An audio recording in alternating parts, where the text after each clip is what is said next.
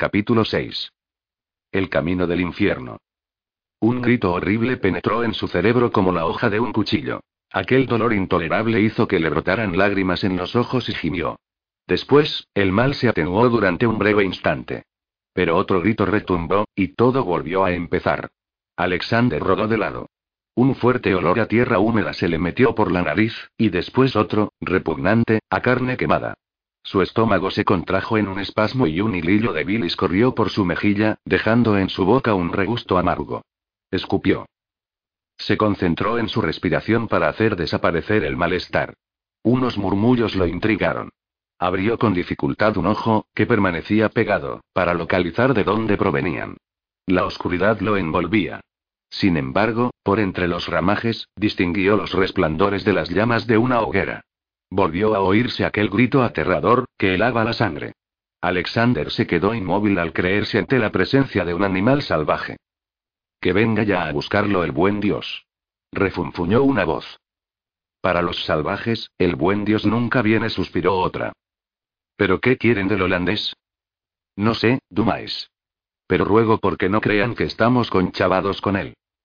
Después, el silencio turbador volvió a caer en el lugar.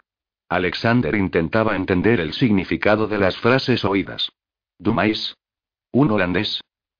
¿Tú crees que él sabe algo de lo que ellos quieren averiguar?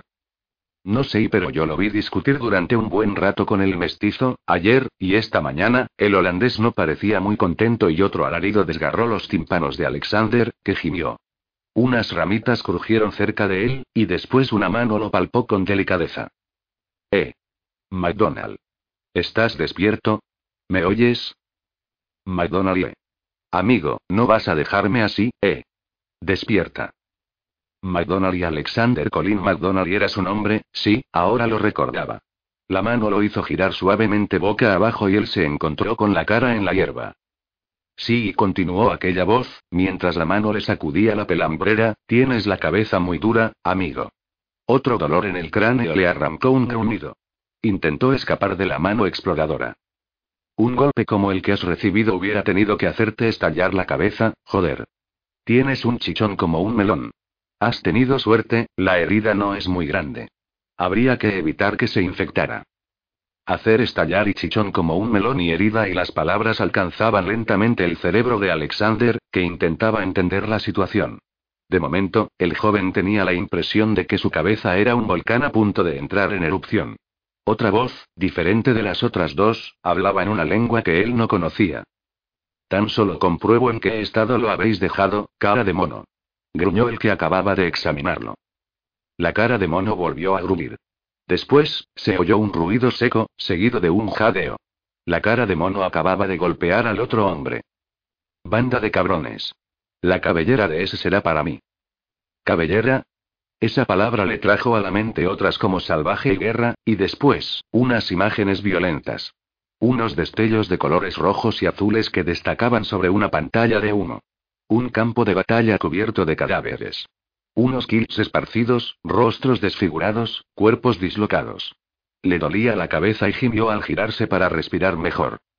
Otras imágenes. Unas fortificaciones medio desmoronadas. Un regimiento en marcha. Unas mujeres llorando. Se sucedieron unos rostros, a los que podía dar un nombre. Marion, mamá, Marty, Mary, Margaret y se dejó llevar por esa corriente de recuerdos. Ahora eran facciones de hombres, la gente de su clan. Glencoe. Poco a poco, Alexander iba ubicando los acontecimientos, los lugares. Luisburgo, Quebec, los llanos de Abraham. Tenía la impresión de que toda su vida transcurría en su cabeza. Isabelle, sus ojos verdes. El molino y, después la traición. El viaje hasta Grand Portage. El holandés. Sí, ahora ya lo sabía. El ataque a traición de Etienne Lacroix y sus compañeros y el golpe en la cabeza. El olor a carne asada se intensificó, y volvió a resonar otro grito lúgubre. Alexander sintió un escalofrío y notó que se le ponían los pelos de punta. Unos hombres hablaban alto. Una discusión acababa de estallar entre los salvajes y Etienne. Duró un buen rato. Alexander quiso incorporarse, pero el dolor de cabeza lo mantuvo clavado en el suelo. El resucitado murmuraba una oración. Se oyeron unos ruidos de pasos. Venía alguien. Aquí tenéis a vuestro jefe, muchachos. Era la voz de Etienne. Un objeto blando cayó pesadamente al suelo. Oh. Cabrones. Los y el resucitado vomitó. Al percibir un olor soso, a sangre, Alexander volvió a abrir los ojos, uno de los cuales seguía medio pegado. Había dos estacas clavadas justo a su lado. Al mirarlas mejor, se dio cuenta de que eran una par de piernas que se recortaban sobre el fondo iluminado por el fuego. Un objeto grande sobre la hierba atrajo su atención.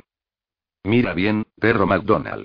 Escupió Etienne, asestando una patada al objeto, que rodó hasta sus narices.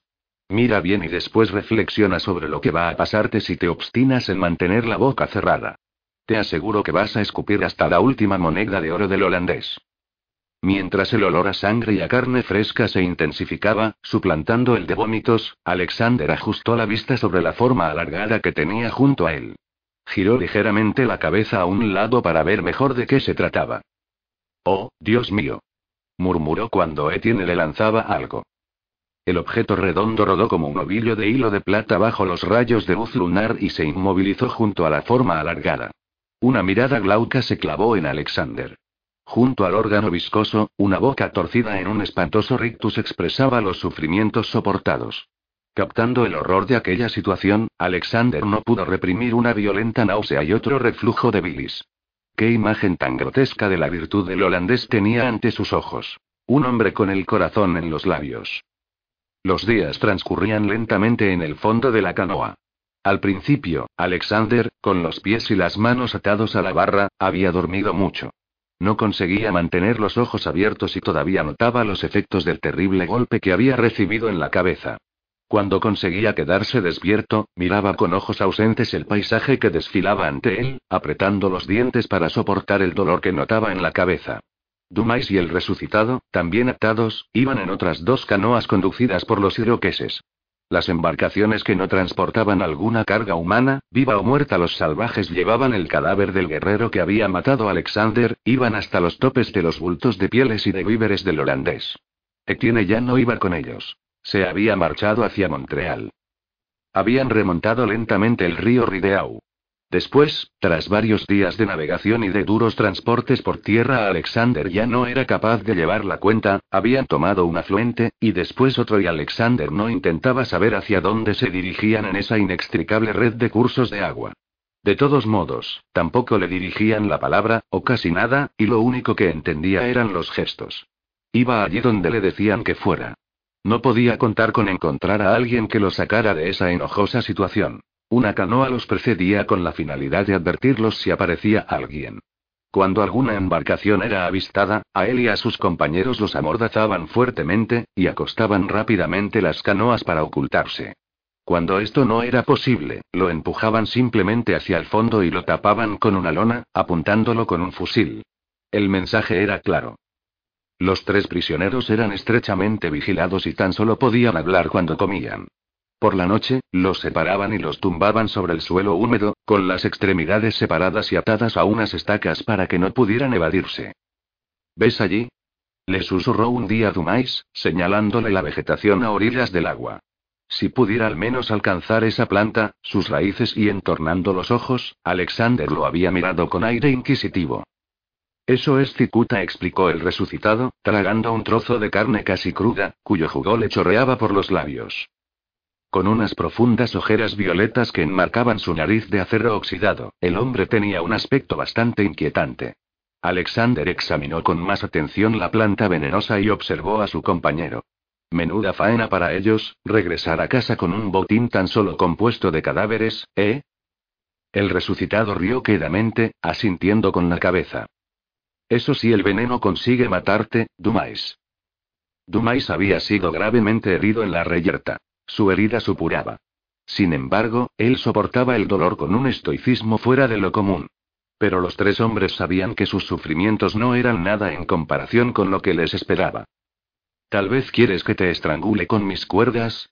Estos malditos diablos seguramente tendrían tanto miedo de que tu espíritu atormentado los acosase y los colmase de males hasta la eternidad que pondrían pies en polvorosa y nos abandonarían.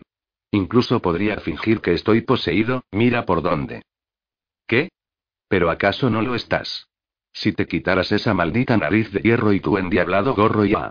Calla la boca. Pues sí, es verdad. Con la pinta que tienes bien podrías haberles creer que eres un verdadero resucitado. Eso es. Ni molestarían en rematarme y me zamparían crudo. Y morirán todos envenenados. Ja. Ja. Ja. Te voy a hacer mear sangre, Dumais. No te cortes ni un pelo, amigo. Por lo que me queda y Dumais se había puesto serio. En efecto, perdía mucha sangre. A falta de los cuidados adecuados, la herida que tenía en el muslo, de varias pulgadas de longitud, se abría cada vez que tenía que ponerse en marcha. Alexander, al contrario, notaba que mejoraba progresivamente. Sus dolores de cabeza se espaciaban y su vista se aclaraba. Todavía tenía un gran chichón en la parte trasera de la cabeza, que le había hecho Uemiquanit con su mazo. El mestizo, que viajaba en la misma canoa que él y que llevaba el timón, hablaba muy poco y, sobre todo, daba órdenes. Pero en los ojos negros que se posaban con gravedad sobre él antes de dirigirse al saco de lona nauseabunda colocado entre sus pies, Alexander leía lo que le esperaba. La misma suerte que a su amigo. El holandés lo había advertido de los métodos sanguinarios del Chippewa. El día en que alcanzaron finalmente el río Saint Laurent, se produjo un drama que confirmó, en parte, las intenciones de los carceleros. Se disponían a volver a embarcar después de un transporte por tierra bastante largo cuando Dumais, agotado, se desplomó en la orilla. Uno de los hombres, a quien Alexander había oído llamar Chakuki, se inclinó sobre él y, en su idioma, le ordenó que se levantara. Pero Dumais no se movió. Sakuki estaba impaciente por reemprender el viaje. Dumais retrasaba al grupo. Los iroqueses hablaron entre sí.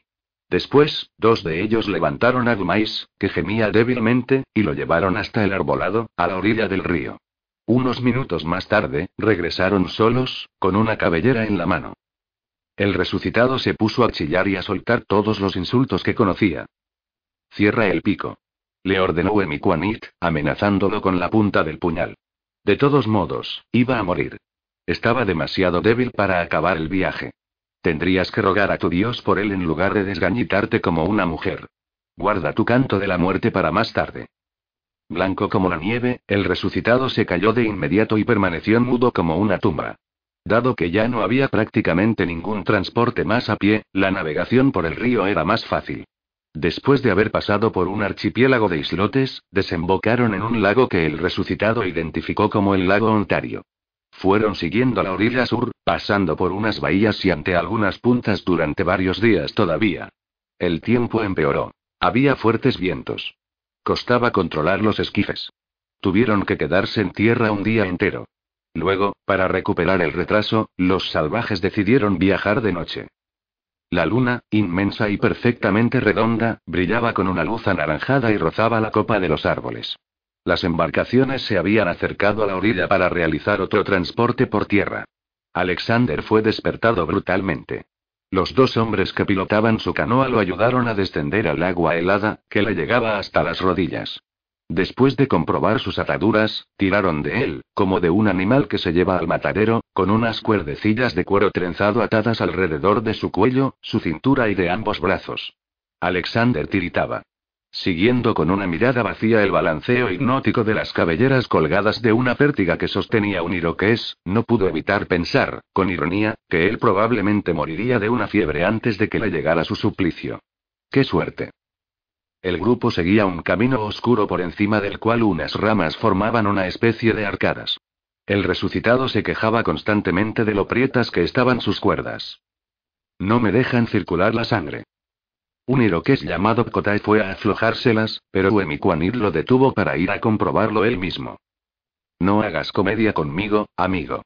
Aunque tu alma no valga gran cosa, puede serme útil y todavía quiero conservarla durante un tiempo. La comitiva volvió a ponerse en marcha. Pero justo en el momento en que iban a alcanzar el brazo del río navegable, volvieron a detenerse. El silencio era total. Alexander, agotado, cayó de rodillas. Un culatazo en las costillas le arrancó un gemido que se perdió en una tos hueca, y rodó sobre la hojarasca húmeda hasta el tronco de un árbol. Durante un instante pensó en no obedecer más. Deseó que le rajaran la garganta como al pobre Dumais para acabar con esa pesadilla. Después, un sonido extraño proveniente de un claro que lo separaba de la orilla picó su curiosidad. Se incorporó un poco y oyó el chasquido de unos fusiles al ser armados. ¿Iban a atacarlos? Niyakuai, que estaba encargado de su vigilancia, tiró de su briga para que se levantara y lo siguiera. Acortaron bosque a través. Al cabo de unos minutos oyó unos gruñidos, y comprendió que lo que había allí era una jauría de lobos. Cuando alcanzaron el límite del arbolado, lo único que vio primero fue una masa oscura en movimiento en la orilla del agua. Después, distinguió, bajo el claro de luna, unos animales plateados que chapoteaban en el agua brillante. Él ya había visto lobos en Escocia, cuando era pequeño. Pero desaparecían rápidamente, ya que el hombre los cazaba sin piedad y les iba arrancando progresivamente su hábitat natural al cortar los árboles. Los animales se zampaban un corzo y a veces gruñían mostrando sus colmillos relucientes para hacer respetar su rango. Uno de ellos debió percibir su olor. Giró la cabeza hacia ellos y se quedó inmóvil, y después emitió un largo gruñido de advertencia. Nadie se movía. Alexander, fascinado, no apartaba la vista de aquel espectáculo. Los lobos no tenían la costumbre de atacar a los hombres, incluso huían de ellos. No obstante, el que los miraba, audaz, los encaró para enfrentarse. Los fusiles cargados se levantaron, dispuestos a disparar en caso de ataque. A Alexander le pareció que el animal se dirigía hacia él. El lobo, a tan solo unos pies de distancia, volvió a quedarse inmóvil. Sin embargo, lo observaba con sus ojos brillantes, su pelo largo ondulando suavemente con la brisa. Alexander estaba magnetizado. Cuando creía que estaba a punto de producirse el inevitable ataque, sucedió lo inesperado. El animal curvó el lomo y, con el rabo entre las piernas, regresó con la jauría. Tres minutos después, lo único que había en el agua era el cuerpo del animal abandonado. Los lobos se habían marchado. Los hombres todavía permanecieron en silencio un rato más. Después, murmuraron algo. Alexander notó que una mano le tocaba el hombro. Le daban la orden de avanzar. Cuando se giró, se cruzó con la mirada extraña de Niyakuai. El salvaje le indicó con la cabeza el camino que tenían que tomar, sin tirar de sus lazos de servidumbre. Esa actitud persistió durante lo que quedaba de viaje. Desde hacía dos días caía una lluvia helada que los empapaba hasta los huesos y llenaba las canoas. Había que achicar el agua con frecuencia. Desde hacía una semana, el otoño pintaba los apalaches con una paleta de grises que iba del perla al antracita. Los bosques desnudos que cubrían las montañas hacían que parecieran extrañas cabezas engalanadas con túpidas cabelleras. Esas montañas constituían la frontera entre los territorios coloniales británicos y los territorios que se habían dejado a los pueblos autóctonos de América. Alexander tenía la garganta inflamada y los pulmones congestionados. Le sobrevenían escalofríos de fiebre, pero también del miedo. A pesar de que tras el encuentro con los lobos recibía un mejor trato por parte de los iroqueses, no le gustaba el silencio ni la actitud de Wemikwanit. Tenía una vaga idea de la suerte que le habían reservado y no podía evitar imaginarse las peores torturas a las que lo iban a someter. Su resistencia se debilitaba tanto como el juicio del resucitado. Su amigo ya casi no dormía. Cuando conseguía descansar un poco, se despertaba chillando, atormentado por sus peores recuerdos.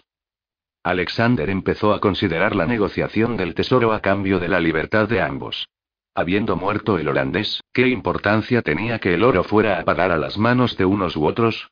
Desgraciadamente, revelar el lugar no les garantizaba que los dejaran con vida. Sabían demasiado, más que demasiado y para apaciguar su mente, el escocés pensaba en Mikuanikwe y en la pequeña Otemin.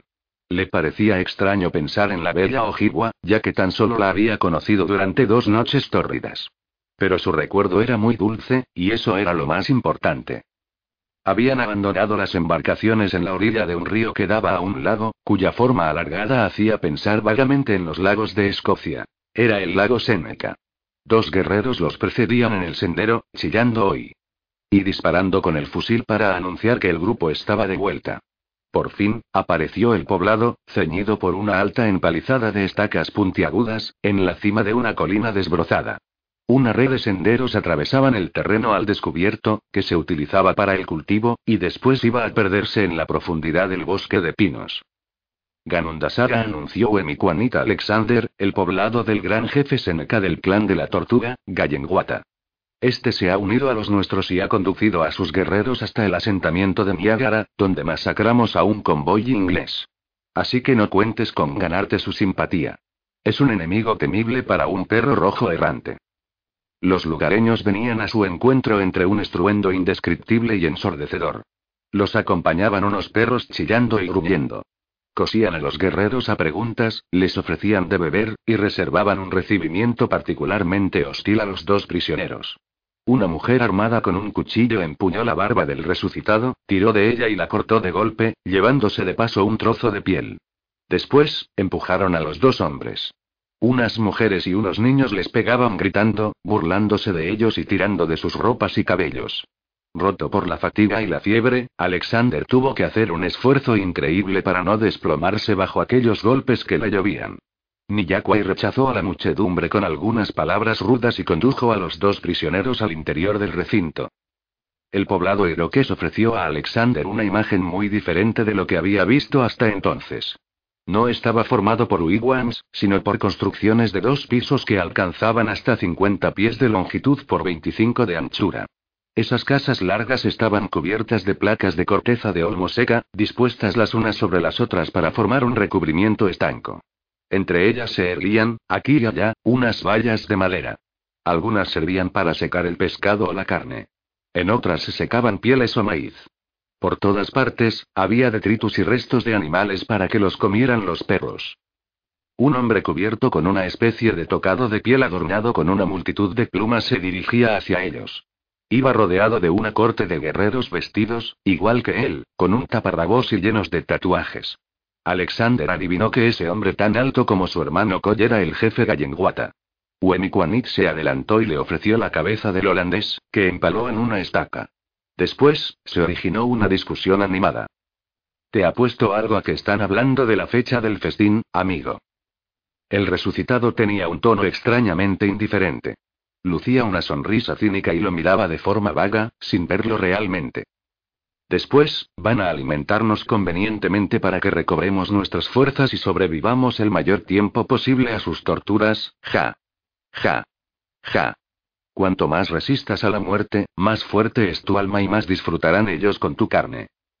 Para allá, Chamardi ya ves, aunque te parezca increíble, estos paganos también creen en la vida eterna. Temen que el alma de sus prisioneros los acose después de la muerte. Por ello infligen tantas torturas. Intentan demostrar su superioridad, vencer la resistencia del alma a ser controlada, impedir que se convierta en un espíritu retorcido. Aquel tono era siniestro. Alexander no quería oír nada más. Chamardi, cállate. Gruñó antes de ahogarse con un ataque de tos. Si tienes suerte, amigo, la viuda del valiente que has matado te adoptará para reemplazar a su marido. Es para la supervivencia del clan, ¿lo entiendes? No pueden permitirse perder a muchos guerreros. Es su fuerza. Entonces, si la viuda decide quedarse contigo, nadie, ni siquiera el mismísimo Uemikuanit, podrá oponerse. En caso contrario, y un grito desgarrador interrumpió las lúgubres explicaciones del resucitado. Una mujer retorciéndose convulsivamente las manos se precipitó al encuentro de los dos iroqueses que acarreaban precisamente la parihuela sobre la que reposaba el cuerpo untado en resina de abeto del valiente en cuestión. Ella se puso a recitar una letanía, a la que respondieron con sus llantos otras mujeres, cuyos hijos se agarraban a sus faldas de piel. Alexander seguía con los ojos el cortejo fúnebre, que se introducía en una de las casas largas. Un culatazo en el costado lo sacó de su observación. Niyakwai lo empujó, igual que al resucitado, en la dirección opuesta. Los prisioneros se vieron obligados a atravesar y enfrentarse una segunda vez a los lugareños furiosos.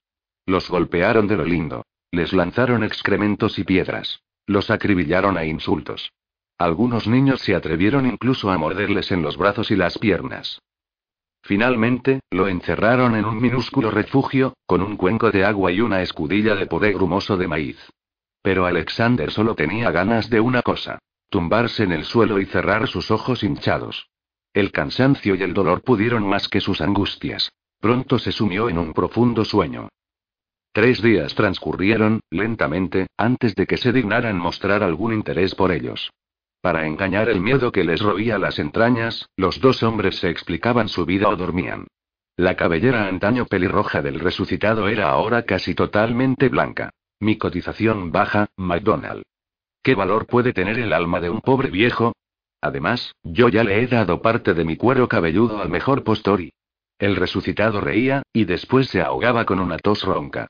Fuera, las mujeres y los hombres gritaban, se lamentaban, reclamaban venganza.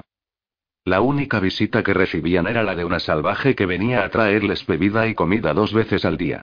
La joven vendaba sus heridas y los untaba con una pasta de hierba olorosa.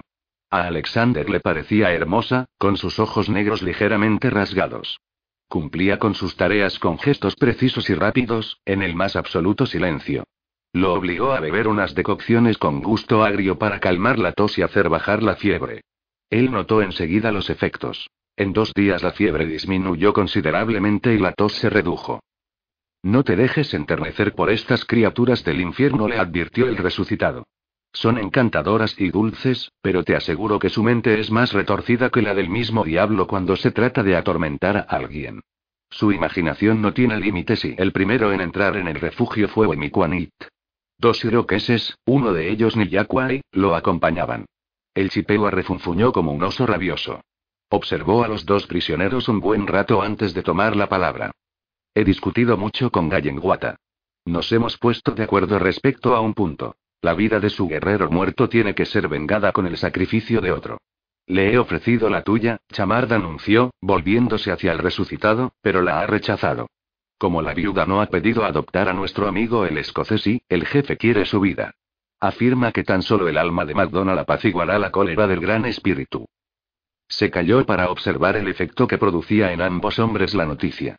Después se dirigió a Alexander, que no se había movido, posando sobre él su mirada malvada. Yo ya no puedo contar con los Senecas para hacerte escupir lo del oro. Acabo de enterarme de que han capitulado como gallinas ante los ingleses y ya no quieren hacer nada contra ellos. De todos modos, he conseguido que me permitan asistir a tu suplicio, MacDonald. Bastará con que me digas lo que quiero saber para abreviar tu sufrimiento. Tu muerte será entonces rápida. Ninguna alma blanca tiene la fuerza para resistir, escocés. Piénsalo bien. No obtendrás nada de mí, ya que no tengo nada que decirte, Wemikwanid murmuró fríamente Alexander. Mi lengua no puede decir lo que no sabe. El chipeo lo escrutó, circunspecto. Ya veremos, ya veremos. Se levantó. De momento, y ya zanjada la suerte de MacDonald, al consejo todavía le falta decidir la de Chamard. Pero eso no va a demorarse mucho. Consideraos como muertos aplazados. Los tres salvajes abandonaron la prisión. ¿Sabes lo que van a hacerte cuando te hayan dado el golpe de gracia, justo antes de que entregues tu alma, MacDonald? murmuró el resucitado tras un largo silencio. Alexander se volvió hacia su compañero, tumbado en su estera. El hombre miraba el techo con una sonrisa sibilina en los labios. Había adelgazado mucho y, con su cabeza pelada salvo por una delgada franja, tenía el aspecto de un cadáver. No me interesa mucho. Estos comedores de almas extraerán el cerebro de tu cabeza para apropiarse de tu fuerza. Después, te cortarán el cuerpo o lo que quede de él para devorarlo. Te apuesto algo a que la hermosa salvaje que viene todos los días se reservará el mejor pedazo y lo degustará lentamente. Eres un cínico, Chamard. Cállate. Eso haré si me cuentas lo que sabes de esa historia del oro. De acuerdo. Creo que tienes derecho a saberlo. El resucitado se enteró de la suerte que tenía reservada al cabo de cuatro días. Para satisfacer el alma perturbada del guerrero muerto, lo torturarían al mismo tiempo que a Alexander. Suplicó a Wemikwani que hablara en su favor, que pidiera que lo adoptaran como esclavo. El chipela se negó en redondo, pretextando, con una sonrisa, que una decisión del consejo era irrevocable. La moral de los prisioneros era muy baja. La joven salvaje continuaba viniendo regularmente a traerles alimentos, que cada vez tocaban menos. En varias ocasiones, una mujer vestida con ropas viejas la acompañaba. Alexander comprendió que se trataba de la viuda. Llevaba el cabello muy corto. Se lo había cortado en señal de su gran sufrimiento. Plantada delante de él, lo observaba con altivez, soltando una ristra de insultos que afortunadamente él no comprendía. Sonríele, MacDonald exclamó un día el resucitado. Le interesas. No dejes escapar esta oportunidad, joder. Diciembre se presentó con una débil nieve que cubrió el poblado con un fino sudario inmaculado. El frío entumecía a Alexander, que se calentaba como podía con la manta que le había traído la joven salvaje. Intentó hablar con la joven, pero ella se quedó muda, y se contentó con observarlo de una manera extraña con sus ojos negros. A veces, tenía la impresión de que ella lo entendía. Y sin embargo, no respondía a ninguna de sus preguntas. Realizaba sus tareas y se marchaba inmediatamente. Sus heridas ya estaban curadas, y los prisioneros tenían permiso para salir dos veces al día a tomar el aire y desentumecer las piernas. El resto del tiempo, permanecían confinados en su prisión esperando la muerte. El día tan temido llegó por fin. Esa noche, fue la viuda la que vino a buscarlos con una joven desconocida. La hermosa salvaje había desaparecido. Alexander lo sentía mucho, ya que de sus sonrisas sacaba la fuerza necesaria para continuar. Por fin y, cuando el sol alcanzara el horizonte, su alma estaría liberada. La viuda dejó unas ropas limpias ante ambos hombres, a los que dio a entender con gestos bruscos que tenían que desnudarse. Cuando así lo hubieron hecho, se acercó a Alexander para observarlo durante un buen rato. Con la esperanza de atraer la simpatía de la mujer, el escocés esbozó una sonrisa. Ruega de Dios porque te indulten, MacDonald. El resucitado avanzaba detrás de Alexander, que se atrevió a lanzar una mirada por encima de su hombro. Uno de los cancerberos lo empujó. Si te dejan vivir, amigo mío, te considerarán ni un perro, o uno de ellos. Pero, sea lo que sea, estarás socialmente muerto, ya no serás Alexander McDonald. Tendrás un nombre nuevo y deberás vivir a su manera. El resucitado continuaba con sus explicaciones con una voz monótona. Dejó escapar un largo y profundo suspiro. Te arrancarán tu identidad, harán de ti lo que quieran. Podrás ser mercancía de trueque o un simple criado, pero también convertirte en un guerrero respetado. Todo dependerá de tu actitud y una orden seca, seguida de un castañeteo de dientes amenazador, puso fin a las sórdidas explicaciones. La nieve había adquirido un color rojizo bajo el sol poniente y rechinaba bajo sus pasos. Por todas partes, sobre los fuegos, humeaban unas marmitas de hierro o de cobre en las que tiraban maíz y carne. La escolta condujo a ambos prisioneros hasta la puerta del poblado, vigilada por varios guerreros pintados de negro, y los empujó al exterior del recinto. En el aire frío se elevaron unos gritos de E. I. Y en. En. El festín de despedida era para esa gente una noche de alegría. En el centro del lugar de reunión había dos plataformas que reposaban sobre unos postes plantados en el suelo. Se accedía a ellas por unos troncos en los que se habían tallado unos escalones. Entre ambas plataformas, ante las cuales les ordenaron detenerse, un gran fuego lamía el cielo e iluminaba y bañaba el lugar con una luz rojiza que otorgaba a los rostros de los participantes un aire diabólico. Las personas importantes de la tribu desfilaron, con Wemiquanit, ante los prisioneros formando una larga procesión. Llevaban unas pértigas largas de las que colgaban unas cabelleras. El resucitado permanecía en silencio. Pero sus ojos no estaban quietos, rodaban en sus órbitas, y reaccionaban al menor movimiento o sonido. Con el pecho oprimido por un miedo indecible, Alexander se dirigió a su amigo. Tu suerte está en tus manos. El resucitado asintió con la cabeza, y después se echó a reír sarcásticamente. A ver quién tiene cojones durante más tiempo, McDonald. Entonces, separaron a los prisioneros para conducir a cada uno a una platier el sol es el astro que guía a los guerreros. Como dicta la costumbre, será testigo de vuestra muerte, MacDonald murmuró una voz. El sacrificio se realiza en su nombre, en su honor. Wemiquanid rodeó a Alexander y se plantó frente a él, observándolo con gravedad. Te queda una oportunidad para salvar el pellejo, escocés. Me das lo que quiero y te salvo la vida.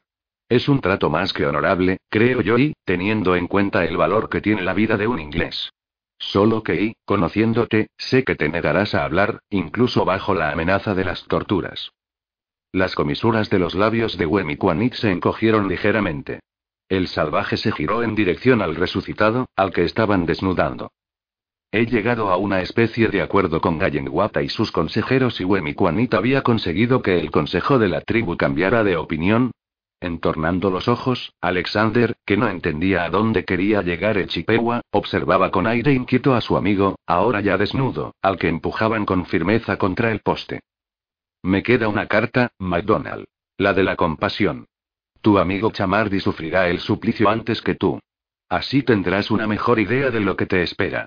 Y además, sufrirás al oírlo chillar de dolor cuando podrías abreviar su sufrimiento con tanta facilidad. El contacto con el poste de los suplicios pareció que extirpaba brutalmente al resucitado del estado de trance en el que vivía desde hacía varios días, ya que empezó a agitarse y a gritar. Alexander, horrorizado, explotó con una cólera terrible. Cabrón de mierda.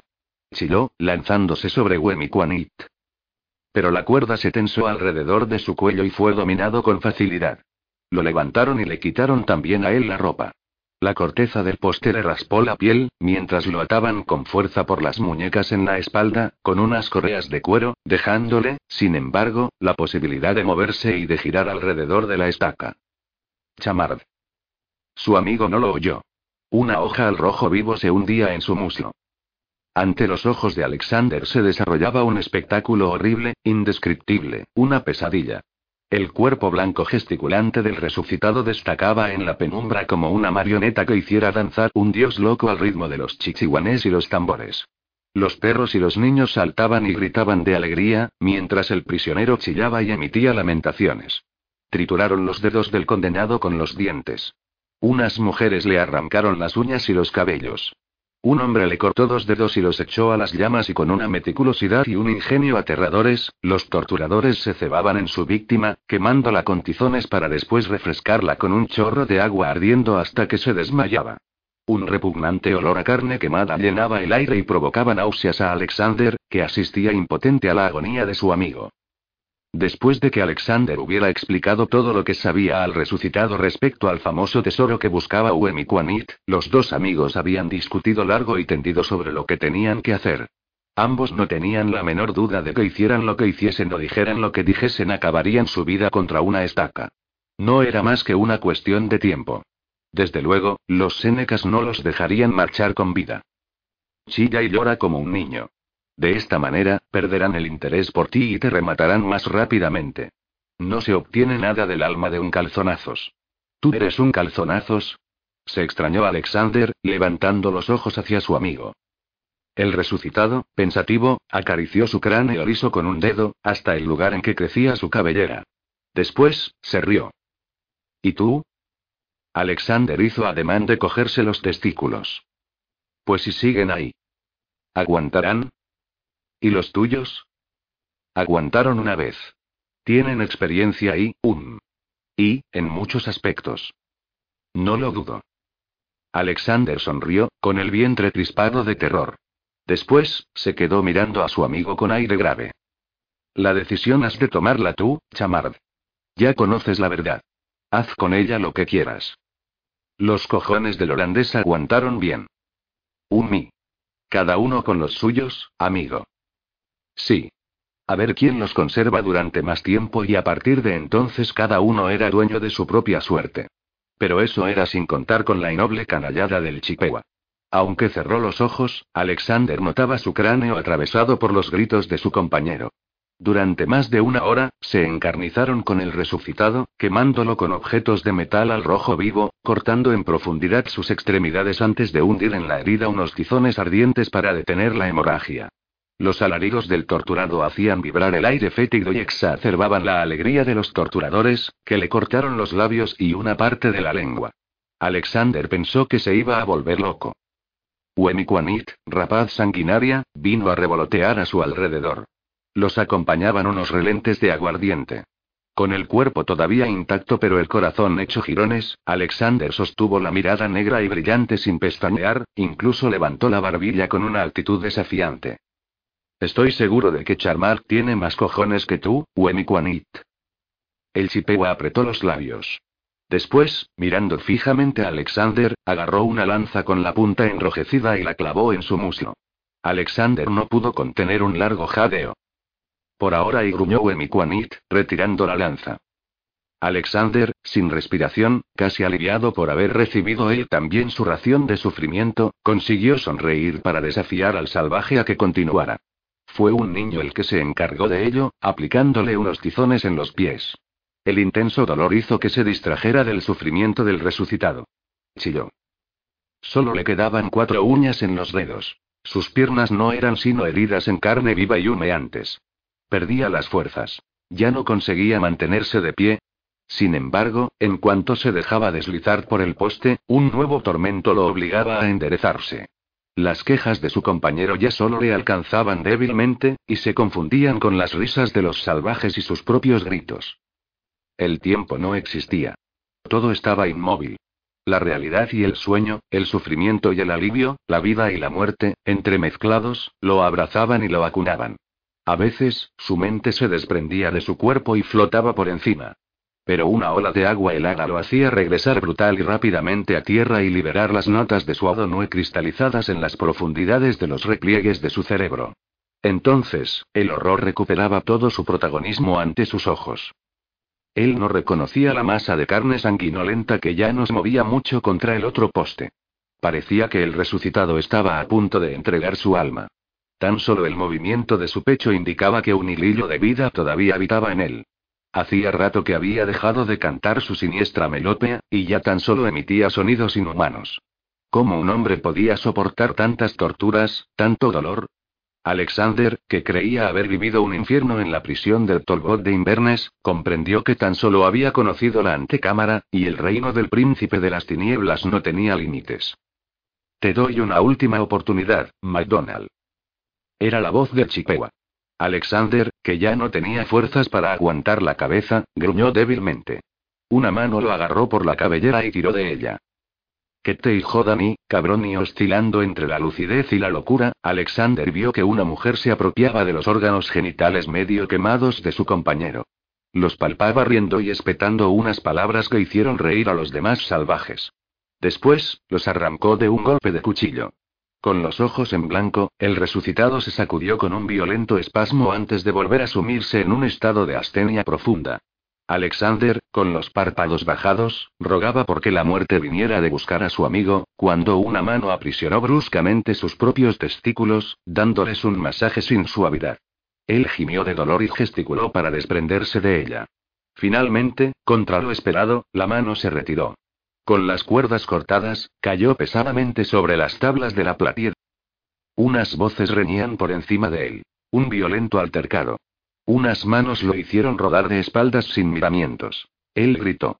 Entreabriendo su ojo tumefacto, vio, justo en su nariz, un mocasín adornado con un motivo que se asemejaba vagamente a un pájaro con las alas desplegadas. Un golpe en las costillas lo dobló.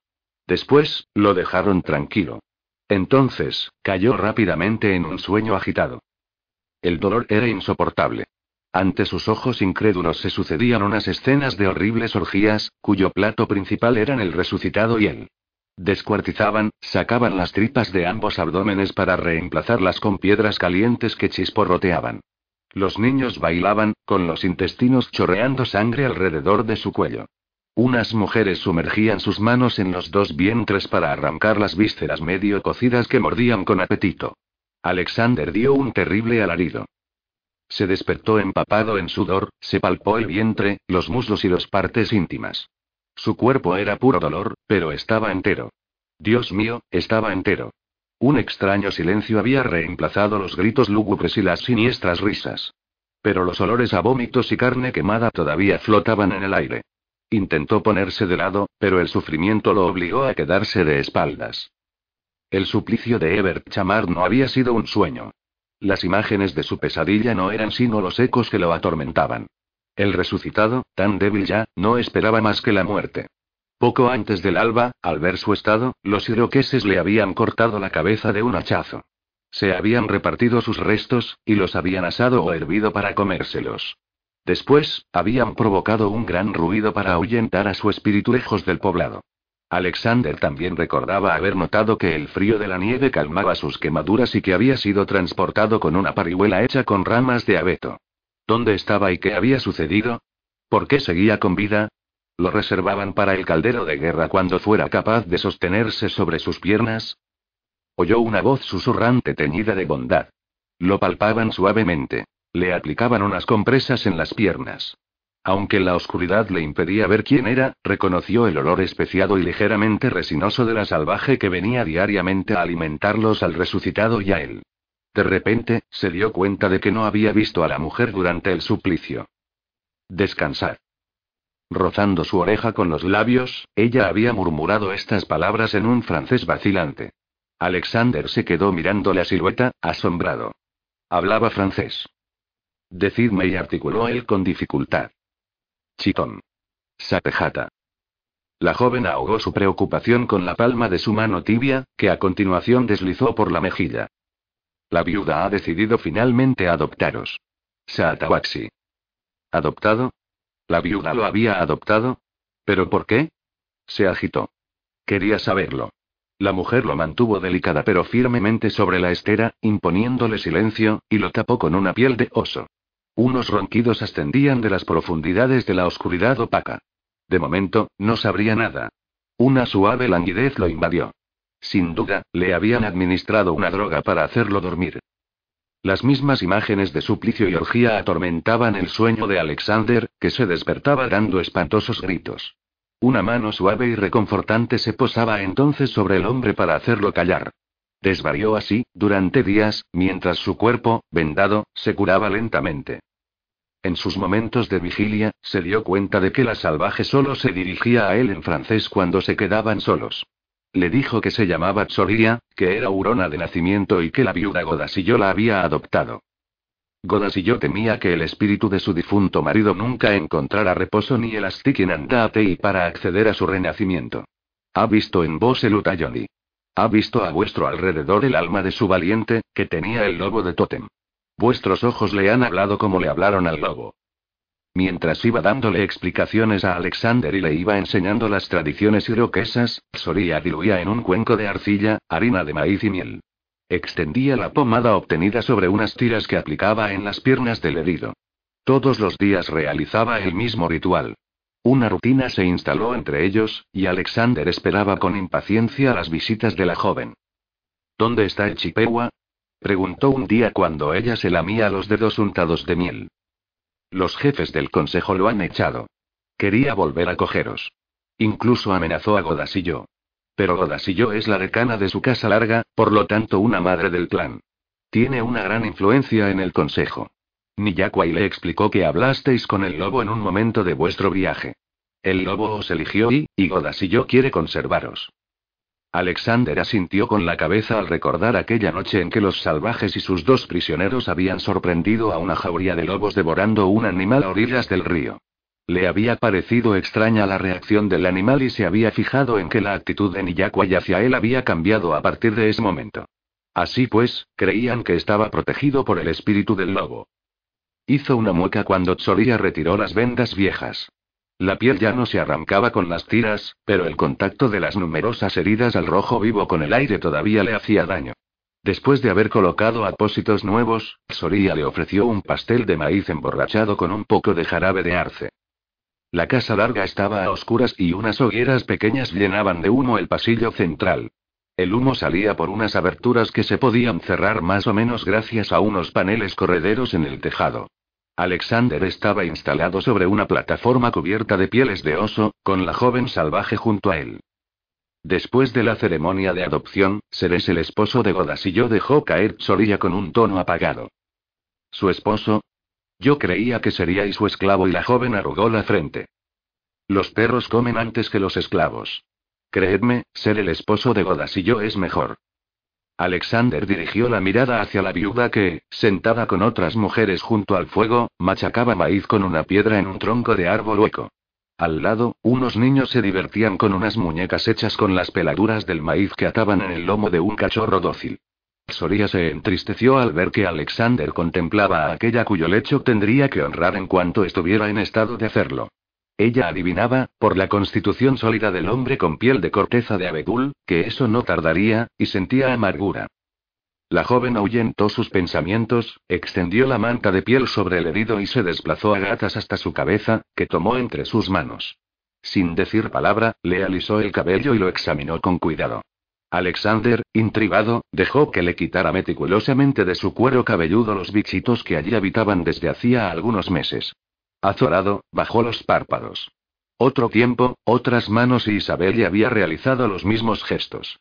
Nunca olvidéis que Godasillo es dueña de vuestra vida y de vuestra muerte. Alexander estudió el rostro que se inclinaba sobre él, medio en la sombra. Los ojos de obsidiana lo miraban con tristeza. Sois un buen guerrero, ella lo sabe. Las numerosas marcas de vuestro cuerpo también explican que poseéis una gran fuerza de espíritu. Si sois un buen cazador y un buen amante, Godas y yo se sentirá colmada y os querrá con ella durante mucho tiempo. ¿Y vos, Soria, cómo habéis llegado a ser su hija adoptiva? Alexander había levantado su mano derecha hacia la mejilla redonda, que ahora estaba acariciando suavemente con su pulgar, cuya uña había empezado a crecer. La joven bajó la cabeza. Los Sénecas y los hurones nunca se han llevado muy bien. Cuando yo tenía cinco años, los Sénecas atacaron mi pueblo y me llevaron con ellos. Godas y yo, que acababa de perder a una hija, quiso hacerse cargo de mí. ¿Y estáis contenta? ¿Nunca tenéis ganas de regresar a vuestra casa? Preguntó Alexander tras un momento de silencio. Las facciones de la joven se endurecieron. Godas y yo y su nieta Uenita son ahora mi familia. Pero esta gente os separó de vuestra verdadera familia. Teníais un padre, una madre, supongo.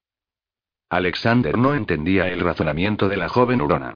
Soria se quedó un momento pensativa, clavando la mirada en la cabellera en la que rebuscaba con sus dedos.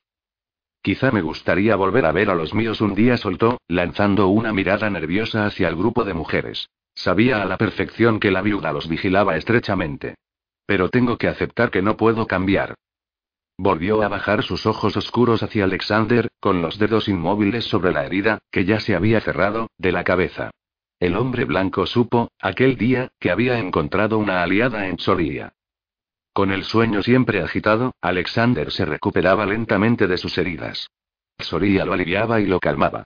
Un día, le regaló un hermoso objeto que le presentó como un captador de sueños. Le explicó que tenía que suspenderlo encima de su lecho. Los sueños son mensajes enviados por los espíritus, buenos o malos, para alimentar o atormentar nuestra alma. A veces hay que seleccionarlos. Este captador os ayudará a hacerlo. Captará los sueños malos, por la noche, y por la mañana, los primeros rayos de sol los cogerán y los quemarán. Para Alexander la joven Urona se había hecho indispensable. Le enseñaba la vida iroquesa, tarea a la que se había dedicado Golasillo, pero que había ido abandonando, y que ella acometía con gran placer. La viuda estaba irritada con su nuevo compañero que no podía ir a cazar con los otros hombres porque todavía no estaba totalmente recuperado. Tenía que conformarse con los pedazos que le daban. El marido de Godas y yo era un buen cazador. Esta mujer estaba acostumbrada a ser ella la que daba y no la que recibía, no obstante, a Alexander eso no le preocupaba mucho y aprovechaba su reposo obligado para reanudar su antigua pasión, la escultura. Tranquilamente instalado en su rincón, Alexander se dedicaba a observar a la comunidad iroquesa. Le sorprendió constatar que las mujeres tenían un lugar importante en comparación con las mujeres blancas. Eran los cimientos mismos de la comunidad. A semejanza de las etnias de origen celta de las que él provenía, curiosamente, los iroqueses se dividían en tribus, en fratrías y después en clanes. Soria le explicó a grandes rasgos el funcionamiento del gobierno iroqués. Solo los hombres podían ocupar un puesto en el Gran Consejo. En cambio, eran las mujeres, las llamadas madres del clan, las que nombraban o destituían a los Hachem y a los jóvenes jefes que formaban parte de él. Ellas tenían, por lo tanto, en cierto modo, una voz silenciosa que no carecía de poder. Los días pasaban. La vida era dulce y tranquila. Alexander, no obstante, percibía como una amenaza esa tela que el tiempo tejía a su alrededor. Él se negaba a permanecer y a ser asimilado. Así pues, trazaba planes de evasión que lamentablemente se desmoronaban uno tras otro. Pero un día, estaba seguro, se presentaría la ocasión y como se había dado cuenta de que la joven tenía unos sentimientos hacia él que iban más allá de la simple amistad, pensó en pedirle su colaboración para conseguir sus fines. Además, y eso no podía negarlo, Soria no lo dejaba indiferente. La esposa que se había impuesto no era particularmente atractiva. De hecho, cuando estaba con ella, se imaginaba las curvas graciosas de la joven salvaje tumbada en su lecho, del otro lado de la cortina de piel. La fogosidad y el ardor que esto le proporcionaba parecían satisfacer en gran manera a la viuda, que siempre lanzaba las mismas miradas de loba a las mujeres que se demoraban un poco más de la cuenta alrededor del lobo blanco, su nuevo marido. Esta situación dificultaba cualquier acercamiento a la bella Aurona y retrasaba, al mismo tiempo, los proyectos de evasión. La tarde llegaba a su fin. La luz gris penetraba en la casa larga a trompicones cuando las pieles que obstruían la entrada se levantaban. Un fuerte viento, soplando de oeste a este con violencia, se había levantado y lanzaba borrascas de nieve cegadoras. Las viviendas temblaban. Godas y yo discutía como de costumbre con las otras mujeres de la casa que preparaban la sagantier. Aunque ya estaba lo bastante restablecido para seguir a los hombres a la caza, Alexander permanecía ocioso a causa del mal tiempo. tumbado en su lecho, contemplaba a Tsorilla que, arrodillada, rascaba una piel de alce a la luz de una lámpara de grasa de oso. Él se entretenía calculando la edad de la joven. ¿Veinte años? No menos de dieciséis, en todo caso. El rostro redondo y liso estaba adornado con tres perlas tatuadas bajo el saliente de cada pómulo y con tres trazos verticales en la barbilla. Al contrario de los hombres, eran muy pocas las mujeres que llevaban tatuajes.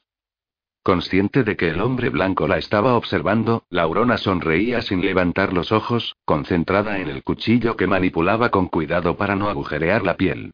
Al cabo de un rato, dejó su instrumento y tomó un recipiente de corteza y lo acomodó sobre sus rodillas. Después, sumergió los dedos en él y extrajo una pasta que extendió cuidadosamente sobre los pelos que seguían adheridos al cuero. Sus manos trabajaban con celeridad.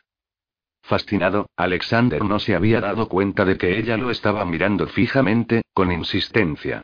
Cuando al final levantó los ojos hacia su cara, se cruzó con su mirada.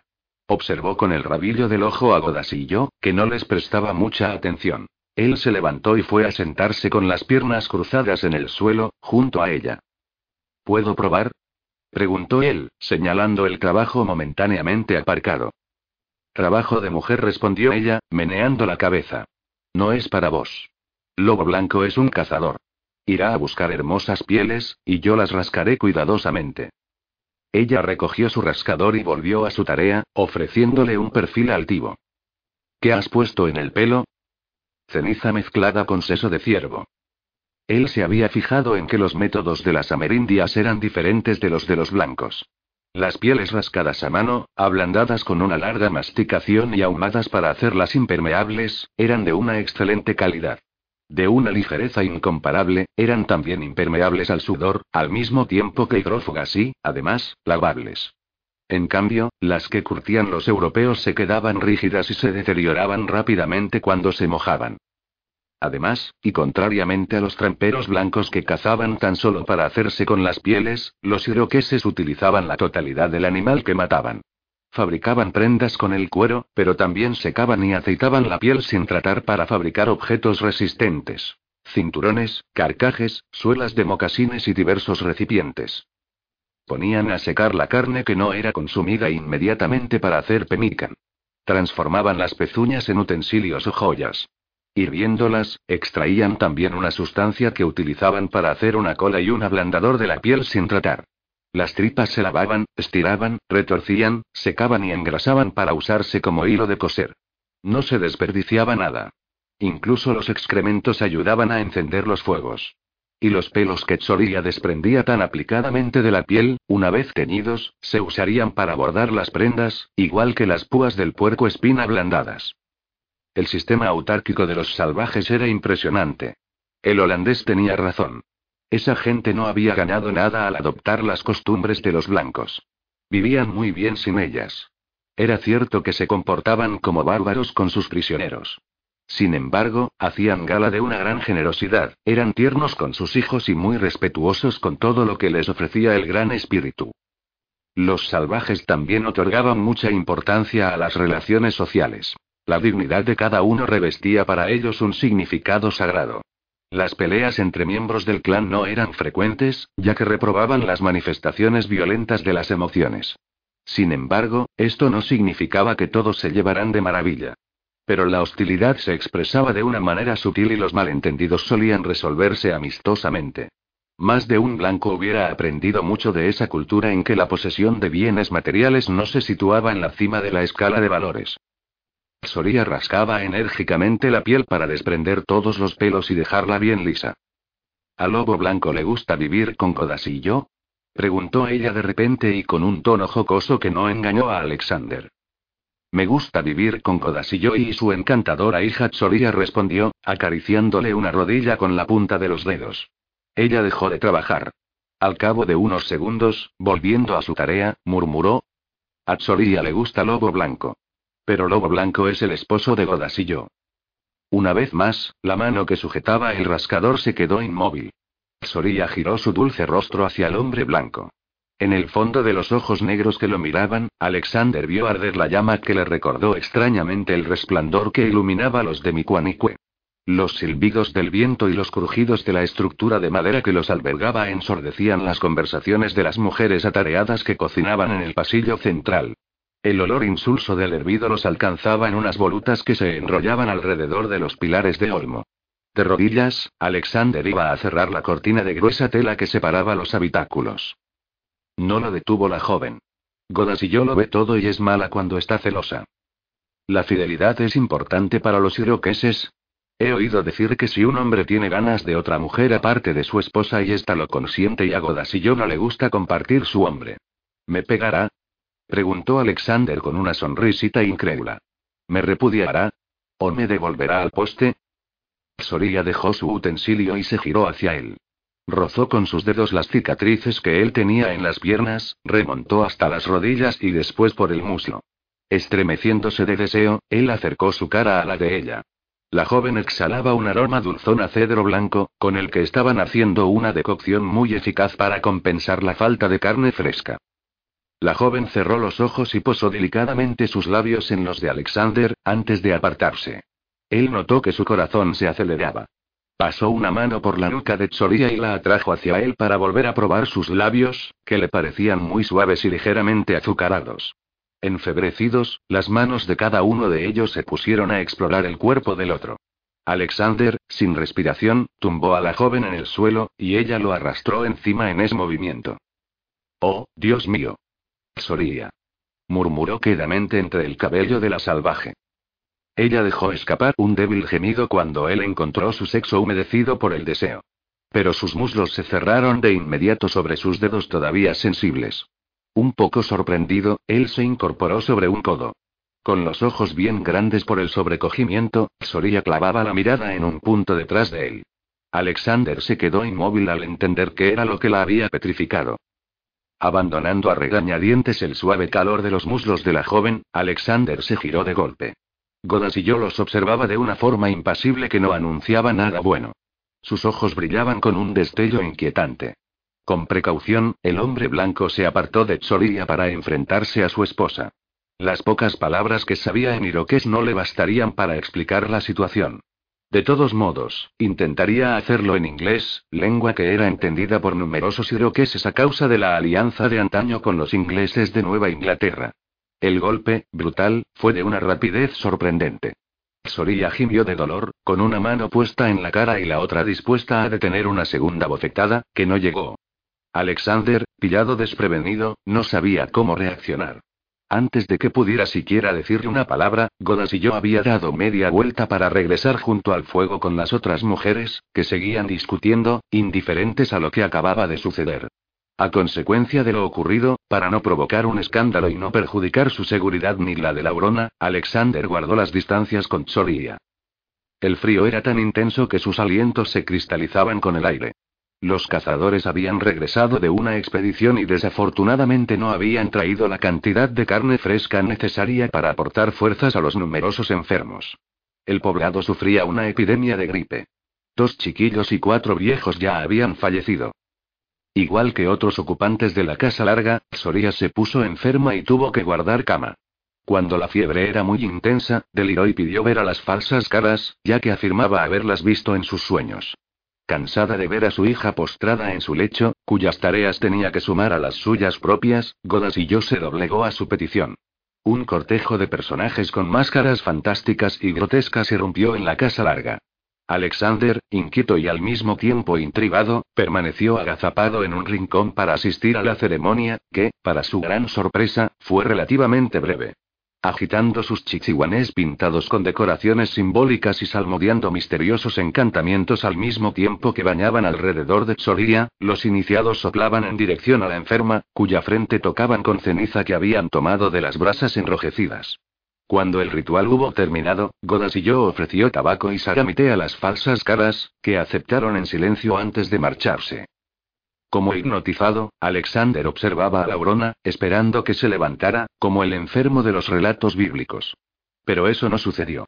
Soria volvió a toser y permaneció acostada bajo las pieles, girándose entre gemidos. Él se preocupó por ella. Un adolescente había fallecido durante la noche. Si la joven moría, él perdería la posibilidad de evadirse. De todos modos, no era solo eso. Se daba cuenta con hastío de que otra cosa lo angustiaba y temía sinceramente perderla. Al día siguiente, Laurona encontró fuerzas para incorporarse sobre el lecho y beber un poco de hervido en el que había hierbas maceradas. Los ojos marcados por unas amplias ojeras azules sonrieron a Alexander, que se sintió inmensamente aliviado. Debía de ser febrero. Los iroqueses preparaban con una actividad febril la fiesta de mitad del invierno. Soria explicó a Alexander que se celebraba el combate entre Tearon y Ahuaco, el guardián del paraíso, y Sawisquera, el maligno. Las festividades se iniciaron con el desfile de cabezudos, el primer día. En realidad, unos hombres vestidos de forma grotesca iban de casa en casa para anunciar oficialmente las celebraciones que marcaban el inicio del año, según el calendario troqués. Removían las cenizas en todos los hogares para simbolizar la dispersión del fuego del año anterior y la agitación del año nuevo. Después, estrangulaban a un perro blanco, que encarnaba la pureza, pintado de carmín y vestido con wampums blancos, y lo colgaban a la vista de todos, en medio del poblado.